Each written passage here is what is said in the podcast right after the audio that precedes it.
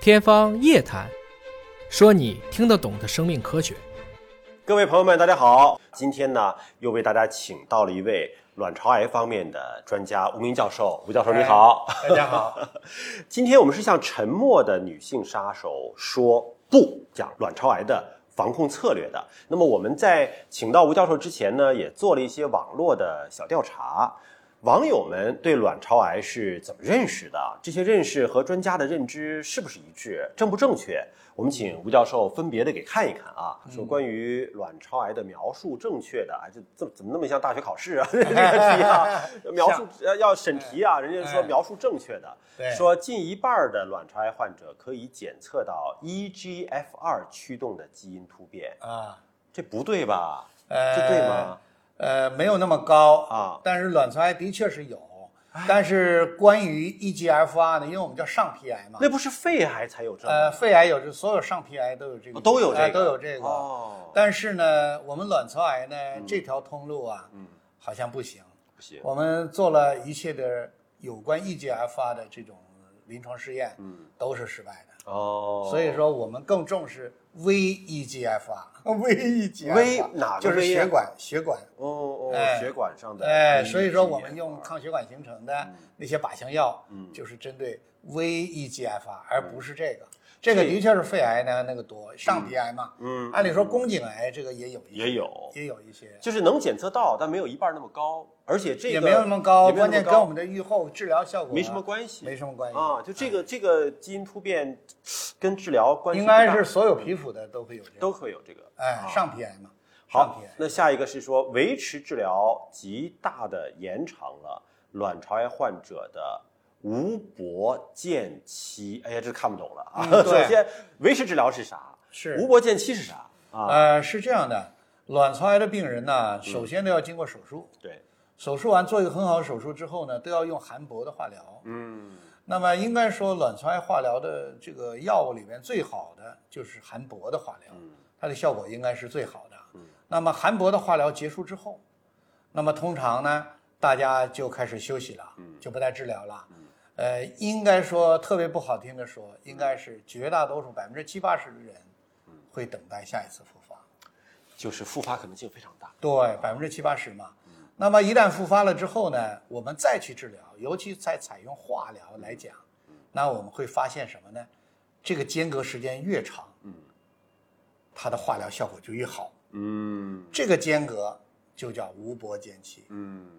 就到下一次复没发用再治化。疗的时候的这个药物的没这个复发时之间前的这个时间，哎，这个时间，通常我们卵巢癌所谓叫勃敏感复发和勃耐药复发，就是根据无勃间期定的。嗯小于六个月的，我们就叫勃耐药型复发。嗯，超过六个月的，我们叫勃敏感型复发，但是实际呢是超过十二个月的才叫勃敏感复发，而六到十二个月这期间呢，应该叫部分敏感、部分耐药。嗯，也就是说，你用含铂的化疗效果并不是那么好，所以这个时候呢，呃，国际上的大概一个趋势呢，就对六到十二个月的这种复发的病人，还是喜欢用一些无铂的单药来进一步的延长无铂间期。嗯，这样把无铂间期延长的足够长的时候，再给他去治疗。嗯，那么从既往的研究当中呢，你会发现无铂间期跟化疗效果是相关的。比方说，如果你用这个无铂间期只有六个月的话，你要再使用铂，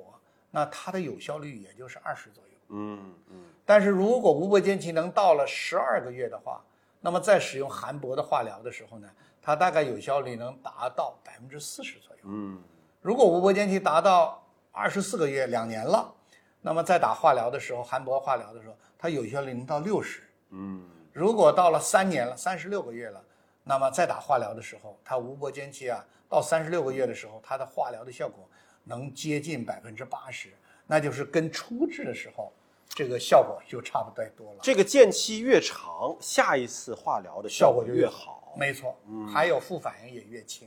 所以说，对于卵巢癌来讲呢，要再次治疗的话，我们无铂间期就特别重要。所以用什么办法把无铂间期给它拖长？嗯，这里边就有好多。最早呢，他们用化疗，不含铂的化疗，后来发现的确是延长了，但是病人的生活质量也因此下降了。之后呢，就现在有一个最有名的，就是用帕克抑制剂，嗯，也就是它不是化疗药。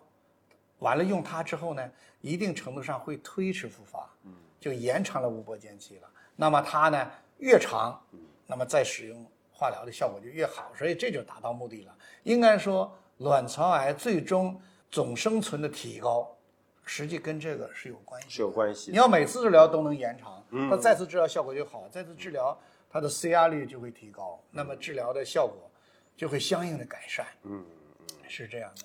所以维持治疗就是用不含铂的或者用 PAP 抑制剂对进行治疗的这个阶段就叫维持治疗了。这个维持治疗，对，实际维持治疗最主要的目的呢，就是延长无波间期。在之前我们没有 PAP 抑制的时候呢，我们都拿单药的化疗，也是化疗药物，但是化疗药是有毒性的，对，它的毒性一定要超过其他的。所以说，你要在毒性当中度过，那么你再去治疗的时候，这个毒性有时候还没有消失呢，嗯那病人的承受就会很困难，嗯很困难。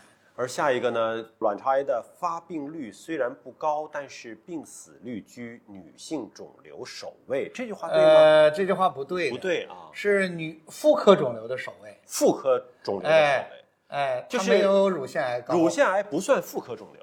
这个在全世界范围内啊嗯是这样哈、包括在美国，嗯，东部和西部都不太一样，划分分类方对法啊不一样。嗯呃，西部，洛杉矶那边儿呃，洛杉矶这边呢是归外科，啊，归外科了，呃那就那跟咱们是一样，跟咱们们是是一样归的到胸外科的。等到东部呢，纽约那边儿归妇科了。归妇科了所以说这个事情，我们一般说的妇科肿瘤是不包括乳腺癌，啊啊！但是你要从女性肿瘤里，那乳腺癌肯定是第一的。乳腺癌是呃呃发发率病也是是第一也是病死率也是嘛，呃，病死率总数也要比我们多得多，总数也嗯是也是比较啊多的。你打个比方，我们卵巢癌一百个人可能有一点几个，对乳腺癌可能一百个人有十几个，哦有点高，啊哦，发病率本身高，本身高发病。率所以本身说，你看，经常有时候聊聊天儿，很多人他是有乳腺癌的病史的。嗯所以这个我们今天虽然关注的是卵巢癌，但是对于女性朋友来讲，乳腺的健康也非常的重要，也要是关注。是那么乳腺其实